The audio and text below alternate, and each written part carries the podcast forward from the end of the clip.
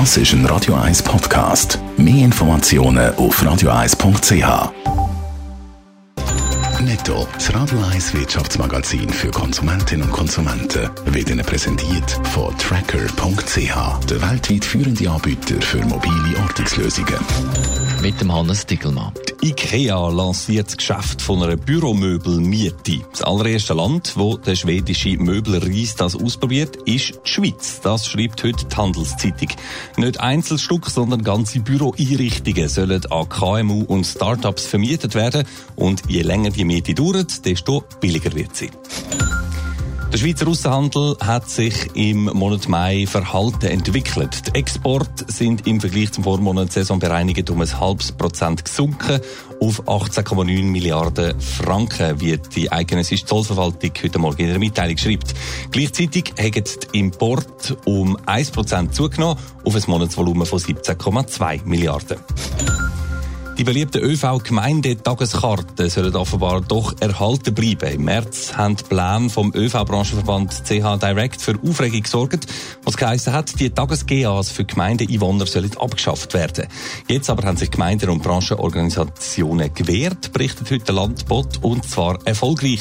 Mittlerweile sei CH Direct von dieser Idee von einer Abschaffung abgerückt. Stattdessen soll das Angebot der Gemeindetageskarte weiterentwickelt werden, heisst es. Weltweit gibt es immer mehr Millionäre. Das zeigt eine neue Studie vom Beratungsunternehmen Boston Consulting Group. Geld ist also reichlich um, mindestens bei den einen Hannes Dickelmann. Ja, ich wäre so gerne Millionär, dann wäre mein Konto niemals leer. Haben schon die Prinzen gesungen. Mhm. Und immer mehr Leute weltweit können sich den Wunsch offenbar erfüllen. Du sagst es, laut der Boston Consulting Group haben Ende 2018 weltweit gut 22 Millionen Leute 1 Million Dollar oder mehr auf ihrem Konto gehabt, respektive natürlich umgerechnet. Das sind nochmal 3% mehr als noch im Jahr voran. Und die Millionäre, die sind allerdings recht einseitig verteilt auf der Welt, oder? Ja, sehr. Ganze zwei Drittel von ihnen leben nämlich in den USA. Dort ist also am meisten Geld um.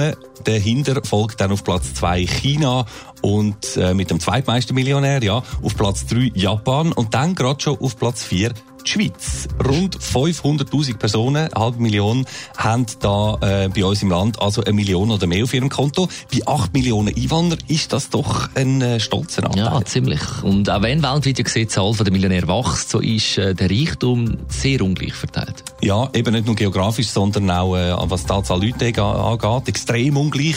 Drei Promille von der Weltbevölkerung besitzen laut dieser Studie nämlich so viel Geld wie der ganze Rest. So Zahlen oder äh, ja, Modelle sind zwar nicht neu, aber sie sind doch immer wieder von neuem unglaublich, zum nicht sagen für die einen wahrscheinlich stoßend.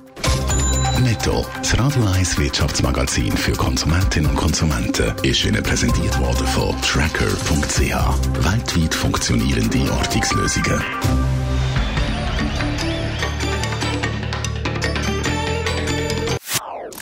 Das ist ein Radio 1 Podcast. Mehr Informationen auf radio1.ch.